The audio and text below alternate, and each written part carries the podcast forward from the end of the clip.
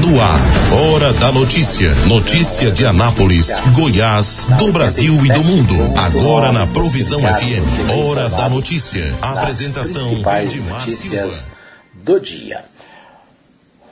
Muito bom. Nós vamos começar o nosso programa com o nosso Bola na Rede. Bola na Rede trazendo para você as informações do futebol.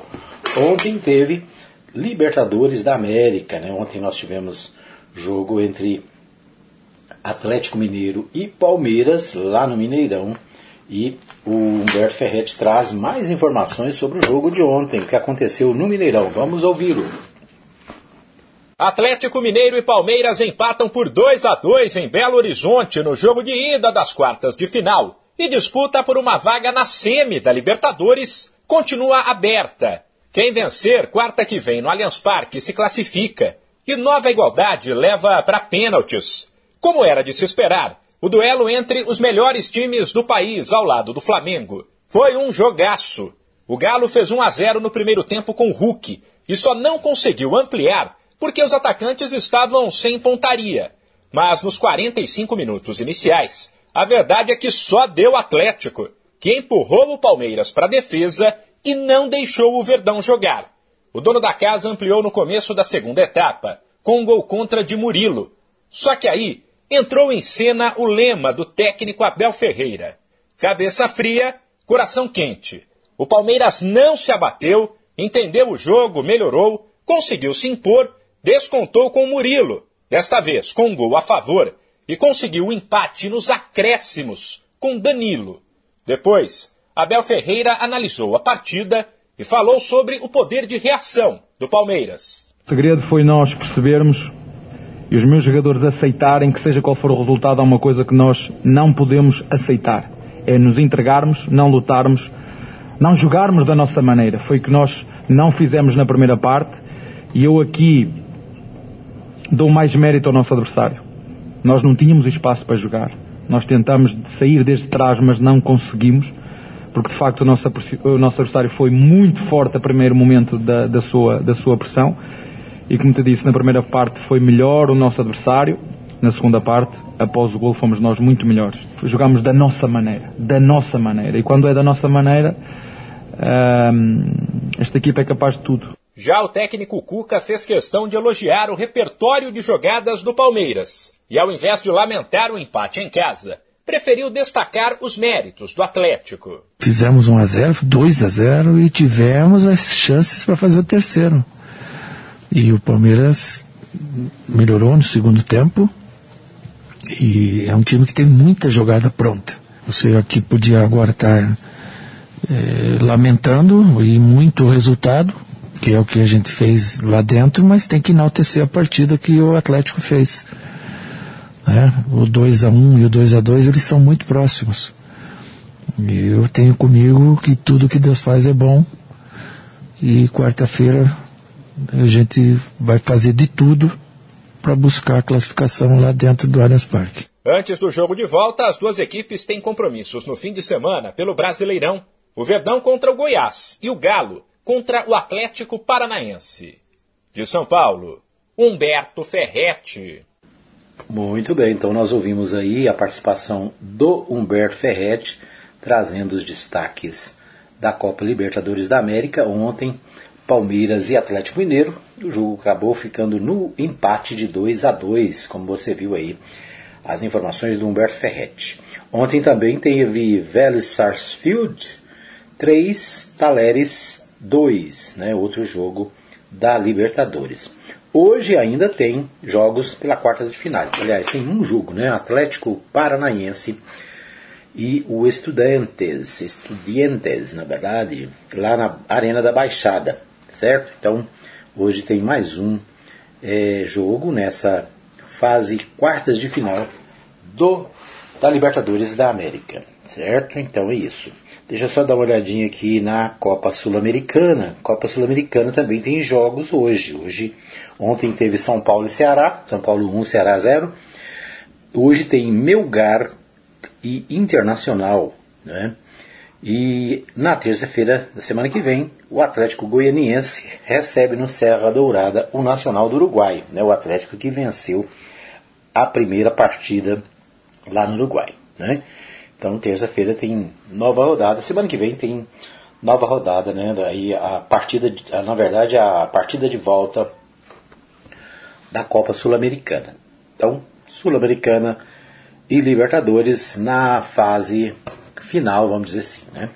Bom, aqui em Goiás, a expectativa é para a abertura da, da, dos campeonato, né, divisão de acesso da Federação Goiana de Futebol. Né? Então deve começar começa no dia 6 a, a, abertura dos jogos e no dia 7, domingo, nós teremos o jogo entre Inhumas e o a Rubra, né? A Napolina. A Napolina vai a Inhumas para a estreia no Campeonato Goiano, divisão de acesso. O Antônio Silva tem mais informações da Napolina. Olá, Edmar Silva. Olá, ouvintes. Programa Hora da Notícia. Estamos mais uma vez passando por aqui para trazer informações da Anapolina. Anapolina que continua os seus trabalhos no CT Leandro Ribeiro, trabalhando em dois períodos, trabalhando de manhã e à tarde, preparando aí, né, visando aí a preparação, a estreia no próximo final de semana, no próximo domingo, em Inhumas, contra a equipe do Inhumas. Ana Paulina que vai buscar aí, né, o acesso à primeira divisão. Então tem aí esse trabalho diário, todos os dias, o Wilson Tadei comandando aí a equipe da Anapolina nessa preparação, ele que chegou para substituir o Alan Jorge, que começou o trabalho, mas acabou se desligando da equipe da Anapolina. Então, o Wilson Tadei comandando aí o trabalho de preparação da equipe da Anapolina para a estreia né, e a sequência do campeonato goiano divisão de acesso. Anapolina montando uma equipe é, mais consistente né, do que a equipe do ano passado. O ano passado a Napolina acabou não conseguindo aí o seu acesso. Esse ano o foco é realmente conseguir aí esse acesso. Então, o trabalho vem sendo feito aí, como eu já disse, em dois períodos, mais trabalho de academia. Então, a Napolina bastante focada, seus jogadores bastante focados para a o campeonato goiano da divisão de acesso e principalmente para essa estreia contra a equipe do Inhumas. A torcida também aí acreditando né, nesse acesso esse ano. Tem aí já para essa estreia uma possibilidade né, da torcida da Napolina estar presente lá no em Inhumas, né? Para apoiar aí a sua equipe. E isso é muito importante, Edmar.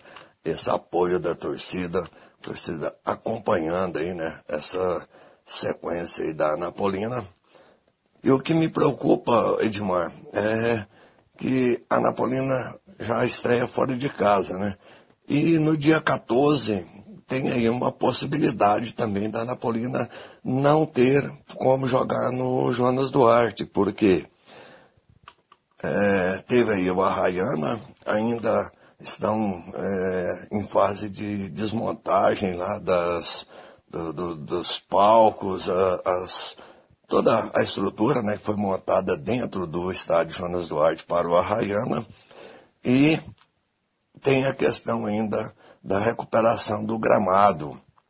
Então, tem aí essa possibilidade. Nada definido, nada acertado, nada, nada é concretizado, mas de repente a Napolina terá que fazer aí o segundo jogo contra a equipe do Jaraguá, também fora de casa, viu? Porque é, se esse gramado não for recuperado a tempo, até o dia 14, a Napolina não terá como jogar no JD. Aí é outra preocupação, né? Vai ter que correr atrás aí de conseguir um estádio para fazer aí o jogo contra a equipe do Jaraguá. Como eu disse, é apenas uma possibilidade, né? Temos que esperar aí para ver como vai ser feita aí essa recuperação do gramado, ver se vai dar condições para jogar dia 14 no JD. Mas, de qualquer maneira, a Napolina vem aí trabalhando muito forte para buscar aí esse acesso. Então, já convidando aí, né, a galera, a torcida da Napolina para no próximo domingo, dia 7, a estreia da Napolina e a torcida comparecer, né? Lá em Umas, é pertinho aqui de Anápolis, dá para ir até em Umas, apoiar aí a estreia da Napolina no Campeonato Goiano Divisão de Acesso. Eu sou Antônio Silvio e trouxe aí as informações da Associação Atlética Anapolina. Ok, estes são os destaques do nosso Bola na Rede de hoje. Hoje, quinta-feira, dia 4 de agosto. Vamos às principais notícias dos principais sites nacionais. Eu começo pelo portal portal G1, portal G1, destaque para Deixa eu ver aqui, faixa principal do 5G é ativada em São Paulo e deve cobrir 25% da área urbana. Conexão pura ainda engatinha no mundo começa a ser ofertado o 5G Standalone ou SA, que deverá viabilizar avanços na indústria, telemedicina, carros autônomos, etc. Mas quem vai predominar por enquanto é o outro tipo de 5G, que traz mais rapidez na navegação, mas não revoluciona.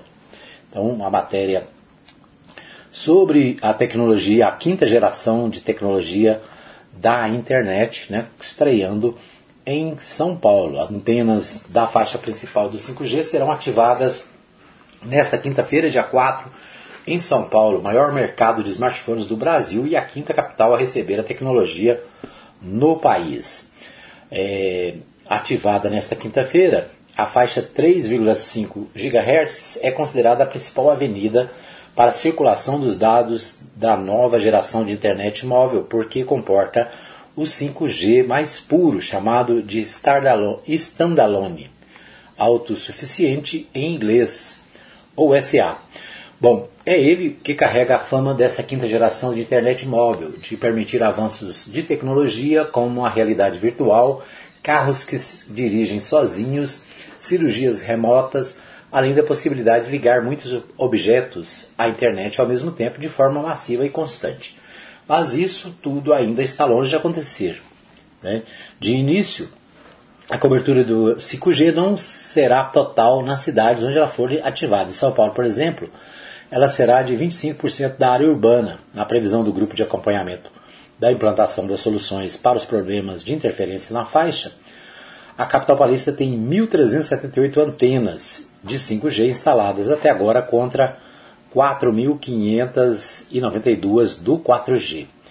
A conexão ainda será secundária no Brasil e lá fora por algum tempo, de acordo com os dados é, da GSMA, que representa operadoras móveis em todo o mundo, 70 países ofereciam internet 5G em janeiro deste ano, mas apenas 16 tinha o tipo SA. Quem predomina no mundo ainda é o 5G NSA. Ele atende a quem espera ganhar mais velocidade na navegação, mas ainda não promove a revolução esperada. Muito bem, então é isso, né? 5G sendo é, colocado em São Paulo, né?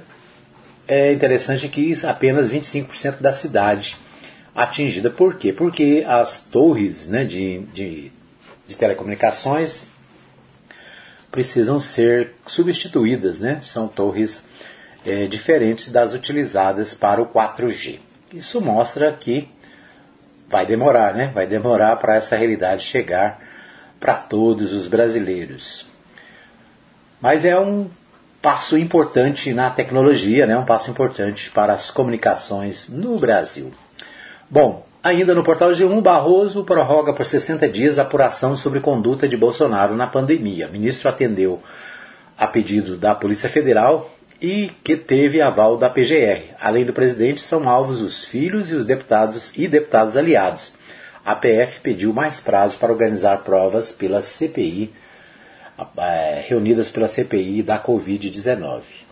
Então, o ministro Luiz Roberto Barroso, do Supremo Tribunal Federal, prorrogou por mais 60 dias a apuração sobre a conduta do presidente e aliados na suposta incitação ao crime. Bom, deixa eu ver o que temos mais aqui. É, ainda no portal G1, garimpeiros utilizam mais de 1.200 pistas de pousos clandestinas da Amazonas, da Amazônia, né, diz jornal. Segundo reportagem do The New York Times, além de construir estruturas irregularmente, os garimpeiros também se apoiam, se apropriam de propriedades do governo brasileiro.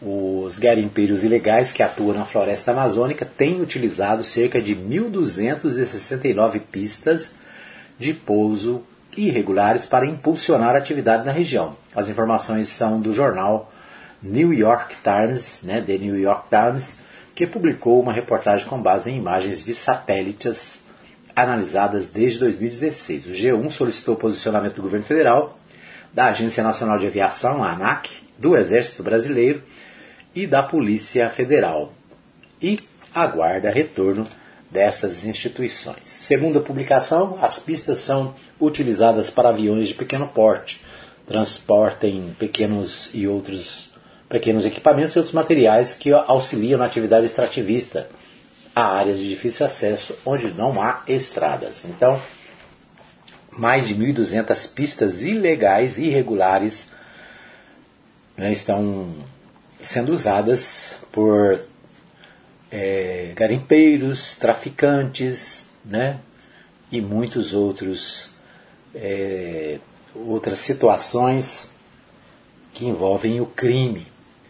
E um detalhe, numa recente, é, num recente projeto de lei onde se discutia aquela questão da bagagem de mão, né, das, da bagagem nos aviões, se paga ou não paga a bagagem, uh, foi enfiado lá um jabuti, né, uma, uma, um assunto que não tem nada a ver com que não tem a ver com, com a questão da, da, da bagagem, que foi a autorização para que as pessoas possam fazer aeroportos, né, pistas de pouso, na verdade, sem autorização da ANAC.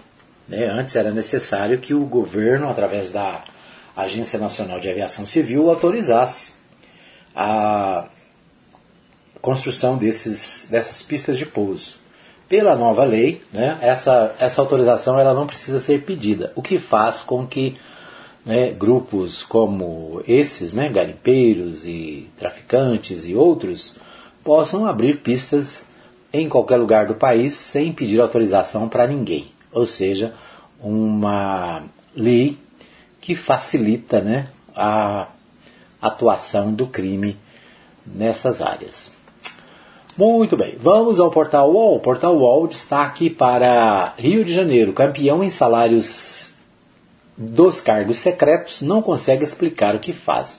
Citado pelo Ministério Público do Rio de Janeiro, como o funcionário que recebeu mais dinheiro por meio dos cargos secretos do governo fluminense, o jornalista Fabrício Magalhães, Malhães né, Cabral, não mal consegue explicar o que faz na Fundação CEPERG, que é a Fundação Estadual de Estatísticas, Pesquisas Formação de Servidores do Rio de Janeiro. Em entrevista ao UOL, por telefone, o funcionário que ganhou R$ 122.800 somente nos primeiros sete meses deste ano admitiu, que acumula funções em dois projetos ao mesmo tempo. Ele confirmou que foi indicado pelo vereador de Campos do Goitaca, dos Goitacazes, Elinho Naim, é, do Agir, né, o antigo PTC, aliado do líder do governo Cláudio Castro do PL na ALERJ, Assembleia Legislativa do Rio de Janeiro, Rodrigo Bacelar. Ou seja, né, o, a, o a, a, a, imprensa noticiou nos últimos dias que é, uma, um grande número de trabalhadores, né, cerca de 25 mil cargos foram dados a pessoas no Rio de Janeiro e que isso movimentou bilhões, milhões de reais, né? cerca de 250 milhões de reais. Agora, Né? A questão é, existem cargos secretos, né? existem é, cargos que não as pessoas, a população não precisa saber o que é. Onde está a transparência né, deste governo? Onde está a transparência do governo do Rio de Janeiro? Né? Bom, o Portal UOL fez uma entrevista com esse cidadão, Fabrício, que é assessor do, vereador Elinho, né? E o Fabrício não soube explicar o que, que ele faz lá na é, CEPERG. Ele, a pergunta, como você concilia a função de assessor do vereador e as duas, as duas na CEPERG? Na verdade, não estou mais com Elinho. Trabalhei com ele na campanha, mas hoje ele me indicou para morar no Rio de, e trabalho na CEPERG, fazendo levantamento de dados das informações do governo do Estado. Bom, é, você disse inicialmente que é assessor do Elinho. Então, eu sou assessor dele porque sou diretamente ligado a ele. Só que ele é vereador em Campos e hoje eu estou no Rio, eu moro no Rio de Janeiro. Ou seja, aqui na entrevista, né, o servidor fantasma ou servidor né, do cargo secreto sequer sabe informar o que ele faz. Né? Tudo indica que trata-se de um grande, uma grande falcatrua, né? Mais um ato de corrupção nestes tempos de tantas dificuldades. É isso aí. Esses são os nossos destaques do primeiro bloco. Vamos para um pequeno intervalo. Daqui a pouquinho a gente volta com mais informações para você. Fica aí que eu volto já já. Hora da notícia. Todo mundo tá ligado. Pague Leve precisa fazer compras e está sem tempo. Faça sua lista e mande para nós. Entregamos na sua casa em toda a cidade. Mande para nós o seu pedido. WhatsApp 33143212. Supermercado Pague Leve. Avenida Ayrton Senna, número 804, Parque Brasília. Supermercado Pague Leve. O lugar de comprar barato é aqui. Transmaster, transportando com responsabilidade e segurança. Ligue agora mesmo e fale com Blades. Fone 62 98575 4992. Não perca as grandes promoções da Agrofires. Tudo em rações, vacinas, medicamentos, ativos para pesca, terra e esterco para jardins e acessórios em geral. Agrofires, tela entrega 991 34 32 18 e 3314 3411. Avenida Arco Verde, quadra 34, lote 1, Jardim Arco Verde. Ana... Quero te ver, quero te ver bem. Quero ver o teu sorriso Ver de perto, ver de longe quando eu te olhar. Te ver em todo Atenção, a Ótica Formosa informa. Retornamos às nossas atividades com atendimento normal. Ligue e faça seu agendamento para atendimento através dos telefones 3702 9010 9 9315 3379. Consulta de vista para uso de óculos em optometria todas as quartas-feiras e aos sábados. Ótica Formosa, cuidando das suas vistas. Avenida Sebastião Pedro Junqueira, em entrada da Vila Formosa, primeira etapa, ao lado da Igreja Universal. Que Deus abençoe a todos nós. Ótica Formosa, cuidando das suas vistas. Hora da notícia. Todo mundo tá ligado. Às 17 horas, né, por volta das 17, 17h30, nosso programa está no ar.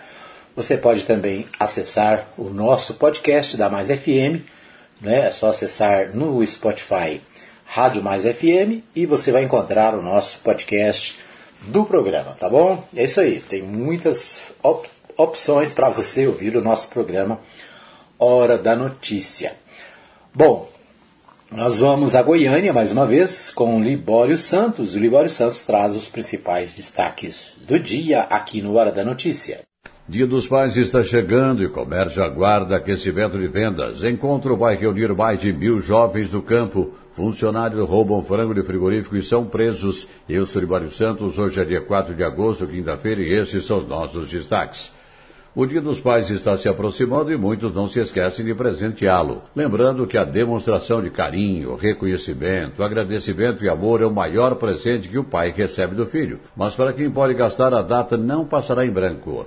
E o consumidor está otimista, como é o caso da Vitória, que ainda não sabe o que vai comprar. Esse ano tá difícil de escolher um presente, um perfume, um desodorante, alguma coisa. Está meio complicado esse ano. Já a Sibeli quer dar um presente mais criativo, uma vez que no ano passado a opção foi o básico último dia dos pais foi isso que ele ganhou, foi cueca e meia. Então, esse ano eu tô tentando ser um pouco menos objetiva e dar um presente diferente que possa vir surpreender. Uma pesquisa encomendada pela CDL aponta que 66% dos goianienses planejam comprar presentes. Segundo esse levantamento, os presentes mais lembrados pelos consumidores são as roupas, calçados e perfumes. O economista Danilo Orcida alerta para a importância da pesquisa de preços. Ao consumidor fica a dica. É, nesse momento é importante se atentar aos preços, fazer, porque não, uma, uma compra com uma certa antecedência, já atento né, à variação e aos respectivos aumentos que podem acontecer nas vésperas desta data, que é tida como uma data especial para a maioria dos consumidores. O Banco Central elevou em 13,25% a taxa Selic de juros, com aumento de 0,5%. Foi a 12 elevação consecutiva da taxa, mas o banco prevê elevação menor na próxima reunião e a medida visa conter a inflação. Trânsito, louco trânsito. E a imprudência é a principal causa de acidentes graves. Policiais rodoviários federais apreenderam um menor de apenas 16 anos de idade dirigindo a BR-020 em Formosa. Mas o fato de ser inabilitado não foi tudo. O menor estava embriagado. Um trabalhador de 26 anos morreu soterrado enquanto retirava terra de um canavial às margens da GO 222 em Umas. Outros dois homens que trabalhavam no local sofreram ferimentos. Presidente da Assembleia Legislativa, deputado Lissa Oliveira, confirma a desistência na disputa ao Senado e afirma que o momento é de união e não de divisão. Lissauer deverá ser indicado para uma vaga no Tribunal de Contas dos Municípios. Três funcionários de uma empresa foram presos pela Polícia Civil por participarem de um esquema de furto de frango congelado em Trindade. Os três atuavam como motorista, gerente e extorquista da companhia e levaram 4 mil quilos em frangos. O empresário também foi preso por fazer parte do esquema. Segundo a polícia, o estoquista separava os frangos comprados por clientes e adicionava 10% a mais do peso original vendido.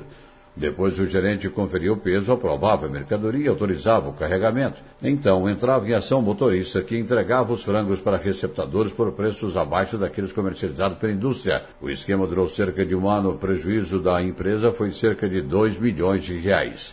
Manter o jovem no campo, dando sequência ao trabalho de seus pais, avós, mas com um preparo profissional adequado para que a propriedade seja rentável e com uma visão diferenciada.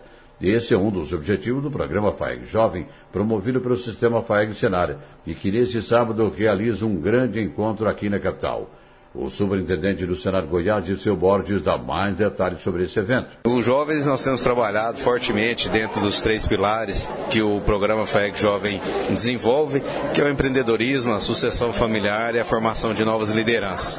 E sempre nós estamos realizando atividades com esses jovens, atividades técnicas, dias de campo, atividades sociais, para que esses jovens estejam cada vez mais preparados para ocupar lugares de destaque aí na nossa sociedade, principalmente no campo do trabalho profissional voltado ao agronegócio. E sábado agora nós teremos um grande encontro estadual técnico com mais de mil jovens de todo o estado de Goiás, trazendo para eles palestras com palestrantes de renome nacional, eh, trabalhando sobre sucessão familiar. O jovem hoje está permanecendo no campo? Hoje o campo está sendo atrativo. Nós estamos tentando aí trabalhar cada vez mais para que a família entenda as oportunidades que nós podemos desenvolver dentro do campo para que esse jovem se mantenha na atividade e que acrescente ainda mais a atividade desenvolvida pelos seus familiares, pelos seus pais, avós, dentro dessa propriedade rural, mantendo esse jovem lá dentro e se tornando cada vez mais um empreendedor de sucesso. Olha, muitas das vezes os jovens perdem seus pais, né, não dão sequência ao trabalho, vendem a propriedade e em pouco tempo o dinheiro evapora. Vai para a cidade e torna-se mais um desempregado.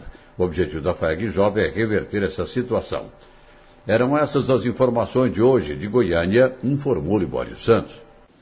Ok, o Libório Santos trazendo aí né, as informações do dia, direto da capital, e um destaque para a, funcionários que roubam frango de frigorífico e são presos, né? Interessante. A matéria mostrando que é, grande prejuízo foi dado pelos servidores, pelos funcionários do frigorífico, o que levou os rapazes à prisão, né? Então, um lamentável evento. Eu, no primeiro momento, quando vi isso aqui, pensei que fosse casos, casos mais simples, né? Pessoas com fome, mas não é pessoa com fome, é pessoa né, que quer enriquecer de maneira fácil. Então, parabéns aí à polícia pela atuação. Bom, é isso aí. Então, nós vamos agora aos principais jornais de Goiás, né, os principais destaques para as, a, os noticiários noticiário aqui do nosso estado. O, a coluna Giro traz o seguinte: QG de Caiado projeta coligação com 11 partidos. O QG, né, o quartel-general da campanha de Ronaldo Caiado, do União Brasil, calcula que a sua coligação terá 11 partidos. A conta inclui o PSD, cede dando indicativos de apoio à sua reeleição.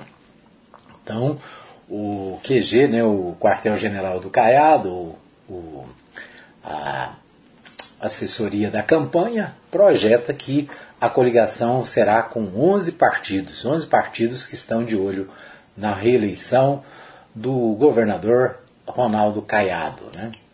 Bom, é, ainda no portal do Jornal Popular, comando destituído do PROS em Goiás tenta manter apoio a Caiado. Ex-presidente estadual da sigla registra ata da convenção buscando garantir aliança com a chapa majoritária do governo. A medida pode ser anulada. A executiva estadual do PROS, portanto, registrou nesta terça-feira a ata da convenção do partido, que consta o apoio à reeleição do Ronaldo Caiado. O detalhe é que o PROS está fazendo um acordo com o Partido dos Trabalhadores, inclusive determinou a retirada da candidatura né, à presidência do PROS em favor do ex-presidente Lula. Com isso, né, o, o PROS certamente em Goiás não vai apoiar Ronaldo Caiado, né, a não ser que é, o, o judiciário é, entenda diferente. Então, o que tudo, o que tudo indica é que o PROS apoia o ex-presidente Lula em nível nacional, retira o seu candidato a presidente e a, a tendência natural é que os estados também acompanhem o, a decisão nacional. Né? Bom, outro destaque do portal do Jornal Popular, ainda sobre as eleições de 2022, Marconi articula atrair PSD e quer mulher para vice-governadora. Na reta final das convenções, o ex-governador trabalha por uma frente para a disputa ao governo de Goiás, no palanque do ex-presidente Lula, do PT. Para o Tucano, sua candidatura preocupa aos adversários.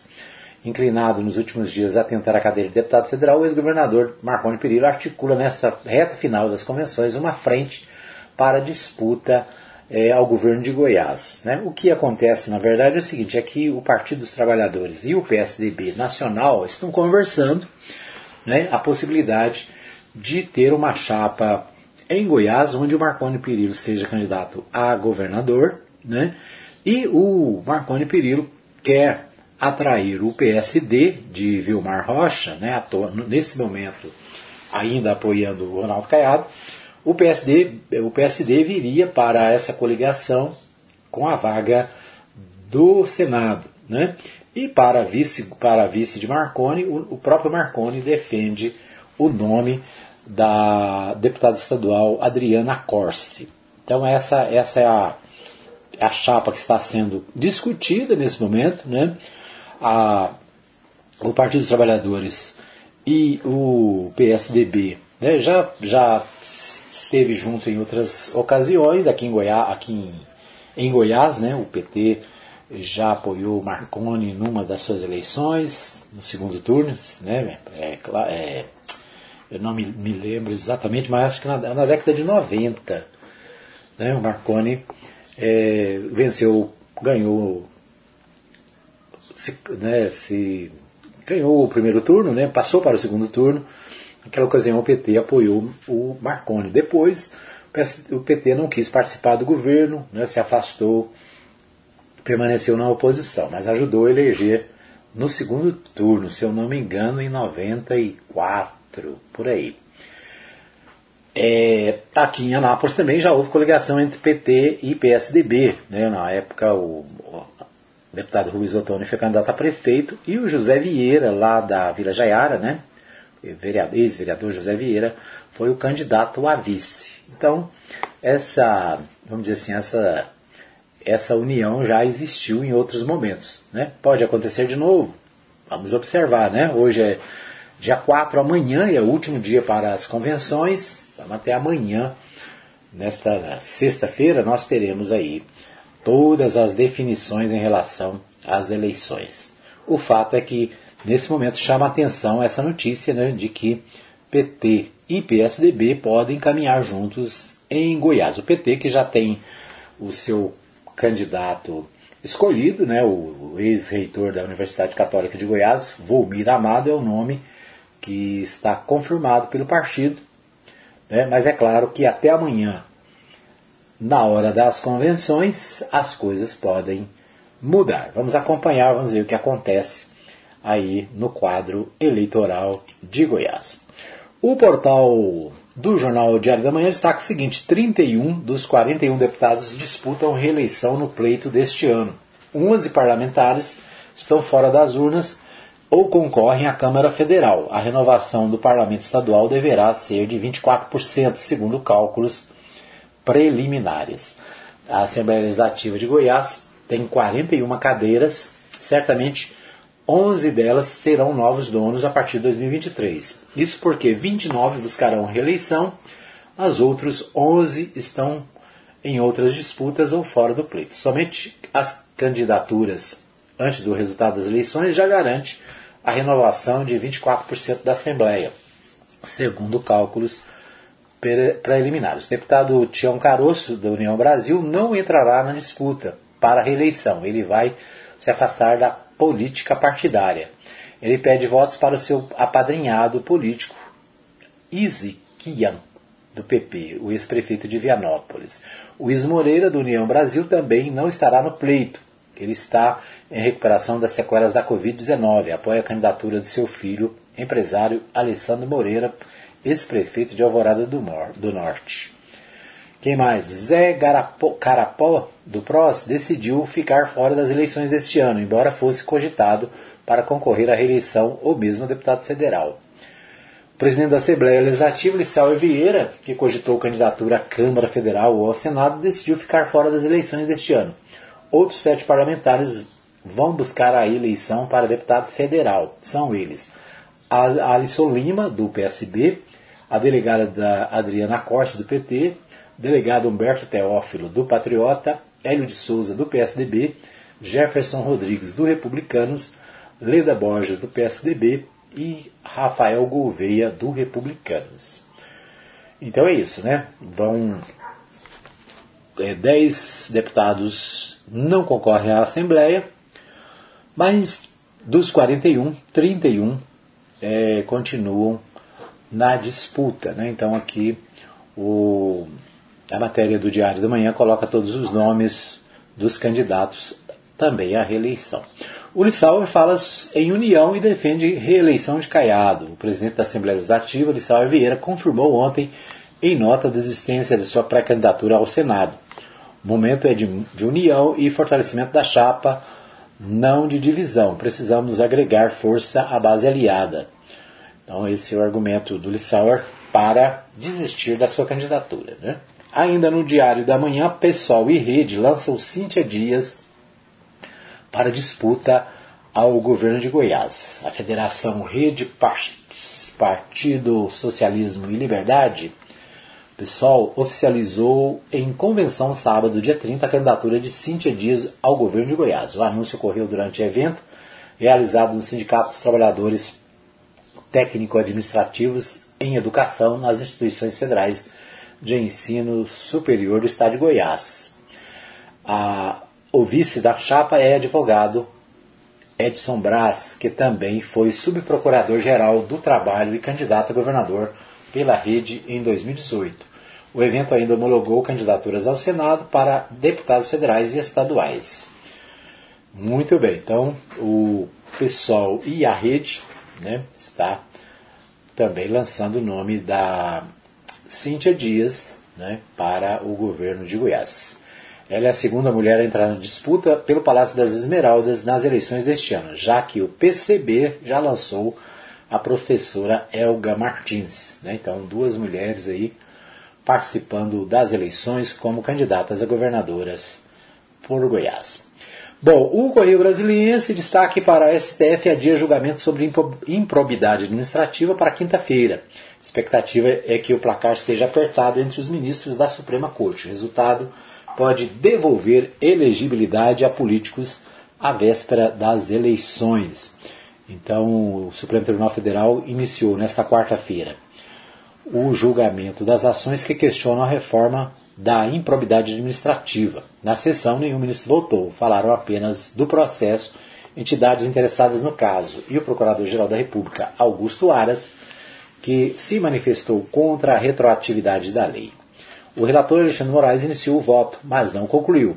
Ele disse que a lei prevê que vê a lei de improbidade administrativa como grande conquista no combate à corrupção e afirmou que deverá retomar a votação nesta quinta-feira. Então hoje, né, deve dar ter andamento esse julgamento que, conforme a decisão, vai devolver direitos políticos a vários é, ex é, políticos caçados, né? caçados ou condenados por essa lei. Muito bem, esses são os destaques do nosso segundo bloco. Nós vamos para mais um pequeno intervalo. Daqui a pouquinho a gente volta com mais informações para você. Fica aí que eu volto já já. Hora da notícia. Todo mundo tá ligado. Pague Leve precisa fazer compras e está sem tempo. Faça sua lista e mande para nós. Entregamos na sua casa em toda a cidade. Mande para nós o seu pedido. WhatsApp 33143212. Supermercado Pague Leve. Avenida Ayrton Senna, número 804, Parque Brasília. Supermercado Pague Leve. O lugar de comprar barato é aqui. Transmaster, transportando com responsabilidade e segurança. Ligue agora mesmo e fale com Blades. Fone 62 98575 4992. Não perca as grandes promoções da Agrofires. Rações, vacinas, medicamentos, ativos para pesca, terra e esterco para jardins e acessórios em geral. Agrofires, tela entrega 991 34 32 18 e 3314 3411. Avenida Arco Verde, quadra 34, lote 1, Jardim Arco Verde. Ana... Quero te ver, quero te ver bem. Quero ver o teu sorriso. Ver de perto, ver de longe quando eu te olhar. Te ver em todo lugar.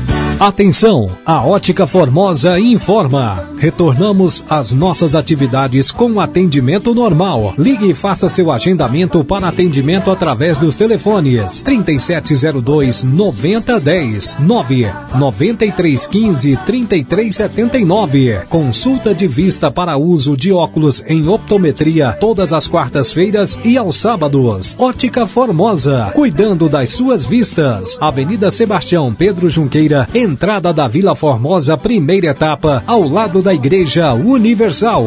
Que Deus abençoe a todos nós. Ótica Formosa, cuidando das suas vistas. Hora da notícia. Todo mundo tá ligado. Muito bem, estamos de volta para o terceiro e último bloco do programa Hora da Notícia desta quinta-feira, hoje 4 de agosto de 2022. Quero abraçar você que está comigo em 87.9 na Rádio Mais FM e na Provisão FM. Para você que também acompanha o nosso podcast, nosso abraço. Obrigado pelo carinho da sua audiência. Lembrando que você pode participar do programa mandando a sua mensagem para o nosso WhatsApp 99529 4013. Quero abraçar o Pedro Henrique, que deixou uma mensagem aqui no nosso WhatsApp. Diz que ouve o nosso programa pela Provisão FM todos os dias à tarde. Um abraço então né, para o nosso ouvinte. Obrigado pelo carinho da audiência. A Maria eh, da Glória de Oliveira deixou também uma mensagem aqui dizendo que ouve o nosso programa lá no Industrial Munica Listo através da Rádio Mais FM. É isso aí, obrigado pelo carinho da audiência.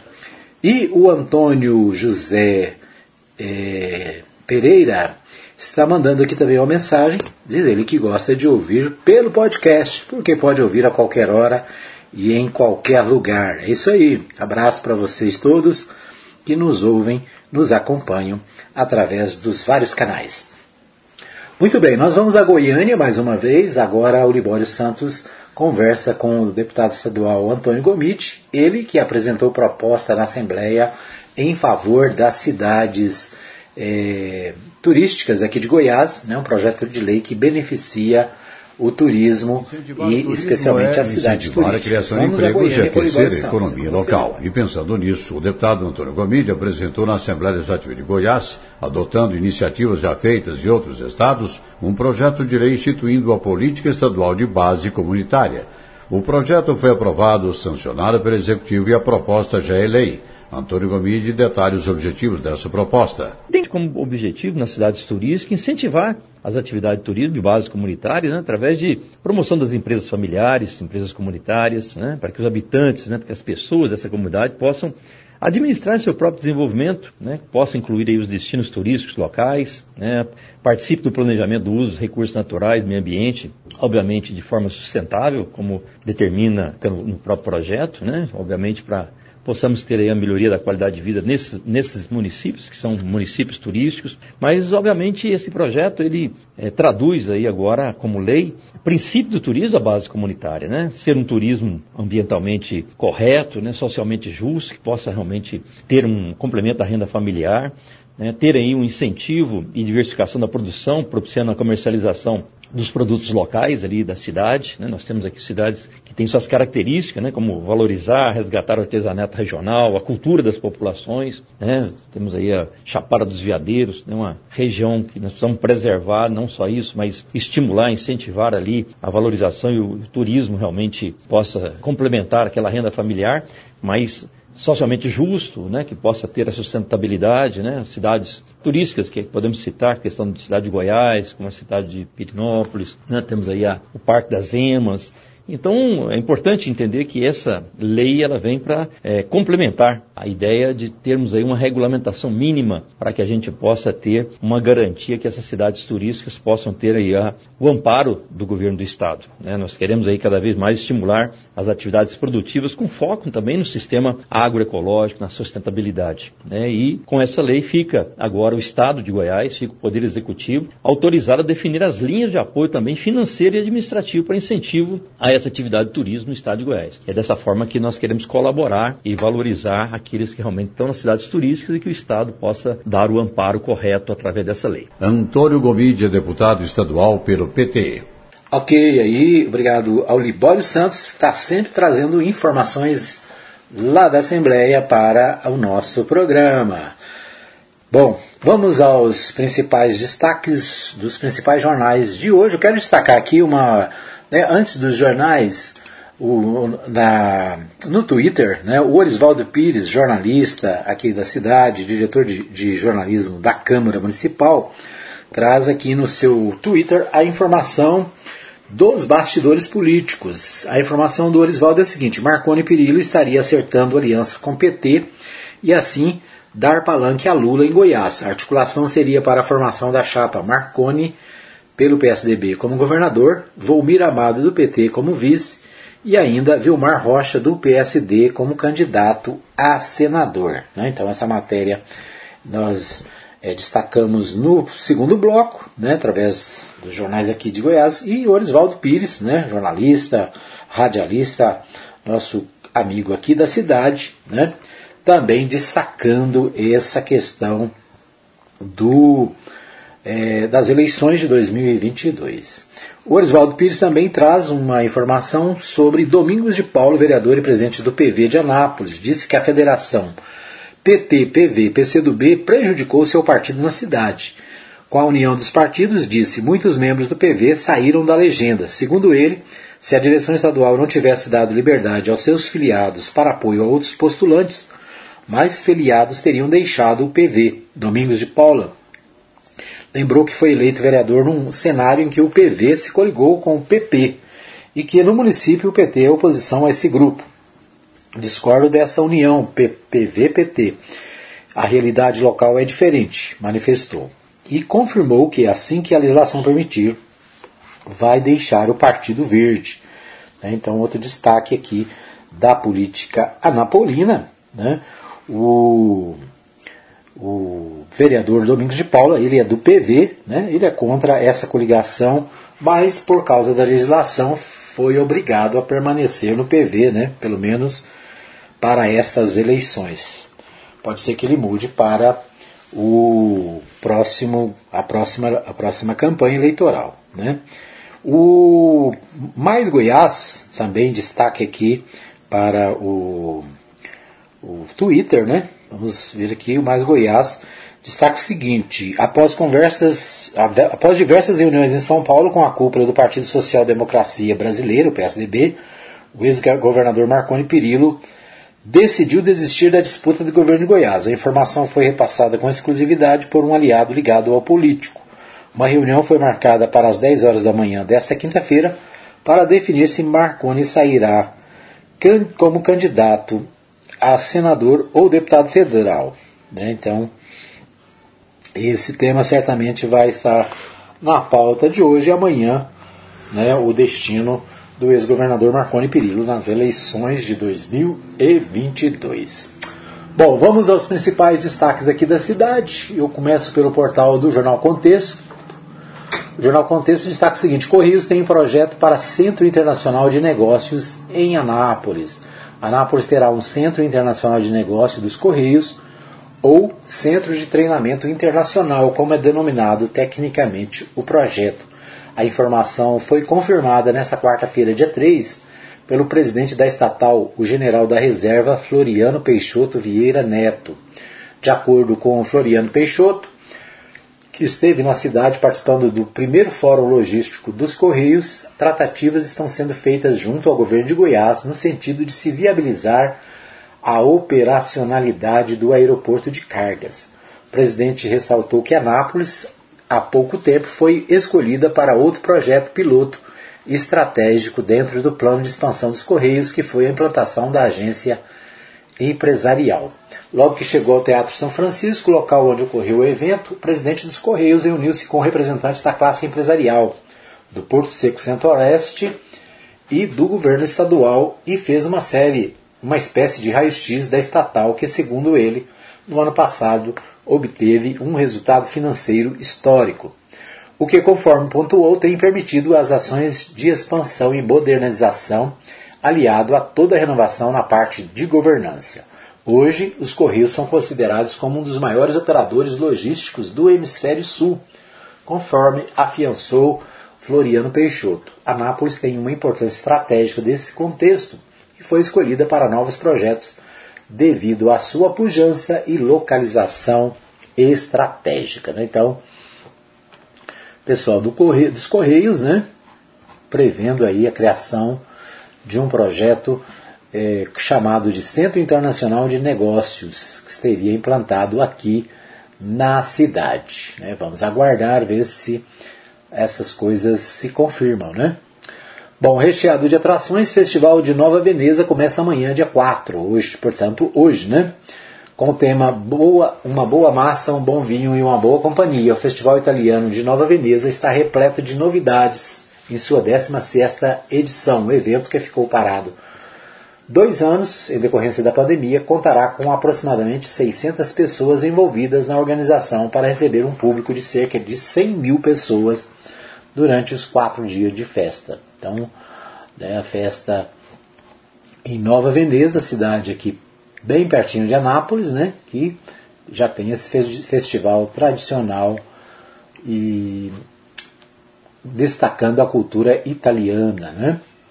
Isso aí. Vamos ver o que temos mais. No portal 6, PROS pode acabar caindo no colo da, da base de Gustavo Mendanha.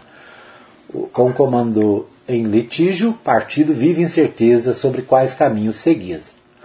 A briga pelo comando do Partido Republicano da Ordem Social, PROS, também teve efeitos em Goiás. É que decisão do Superior Tribunal de Justiça, STJ, havia reconduzido o goiano Eurípides Júnior à presidência, presidência nacional. Horas depois, outra decisão envolveu o cargo a Marcos, devolveu o cargo a Marcos Holanda. Com isso, Donis Rodrigues voltou a presidir a legenda estadual, retirando poucas horas depois de assumir o advogado Ramon Cândido nesta quarta-feira. É, é o seguinte, né? O PROS está aí com problema também, né? Mudança de liderança. Em nível nacional, determinou a retirada de candidatura do seu pré-candidato a presidente, né? O portal, o portal 6 destaca: logo após ter reconquistado a legenda, Eurípides Júnior havia cravado aliança com o PT de Lula, político criticado tempo quase é, todo por Marçal nas redes sociais e em entrevistas, sobretudo nos últimos dias em Goiás. E não foi diferente na reunião que convocou para anunciar que ele não renunciaria à pré-candidatura. Uma liminar, menos de duas horas depois, aumentou a expectativa do grupo do PROS ligado a Marçal. Então, né, problemas aí no PROS é, de Goiás. É, deixa eu ver o que mais. Baldi, delegado Valdir, no jogo das cadeiras no Senado na chapa majoritária do governador Ronaldo Caiado, por inviabilidade, desistiram Zacarias Calil e Lissauer Vieira. Agora disputam por um lugar ao sob o sol o ex-ministro Alexandre Baldi, presidente do PP goiano, e o deputado federal delegado Valdir, ex-aliado de primeira hora de Jair Bolsonaro e atualmente no partido de Caiado. Então é isso, né?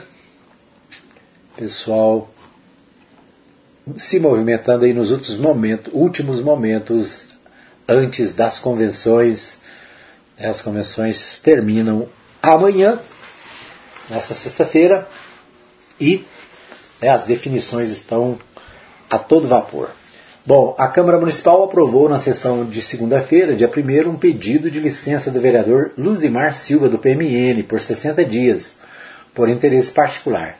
Em discurso na tribuna, ele explicou que se afastará do cargo para se dedicar ao seu projeto eleitoral. Luzimar deve ser homologado na convenção de seu partido na próxima sexta-feira como candidato a deputado estadual. Com a licença de Luzimar, assume a vaga o suplente Odenilton de Oliveira Teles, que disputou a eleição em 2020 com o nome de Denilton. Ele conquistou 533 votos. Um vereador pode se licenciar por interesse particular, entre outros motivos, em prazo determinado, nunca inferior a 30 dias. Né? Então, vereador Luzimar Silva, do PMN, deve ser candidato a deputado estadual e se afasta da Câmara para se dedicar à campanha eleitoral. No portal da Prefeitura de Anápolis, destaque para as inscrições abertas para o casamento comunitário, né? Comunita casamento comunitário é, realizado pela Prefeitura de Anápolis está com inscrições abertas, então se você está aí né, querendo regularizar a sua situação matrimonial, está na hora de procurar a Secretaria de Ação Social ali na rua, Rua, na rua General Joaquim Inácio, né, ao lado do terminal.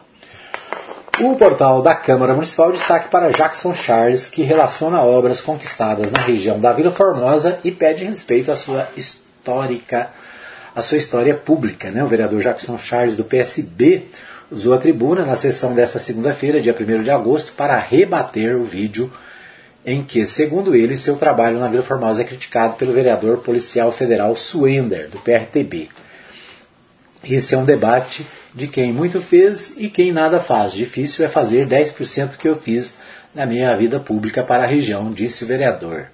Então, né, o vereador Jackson Charles destacando as suas conquistas né, e o trabalho feito na região da Vila Formosa.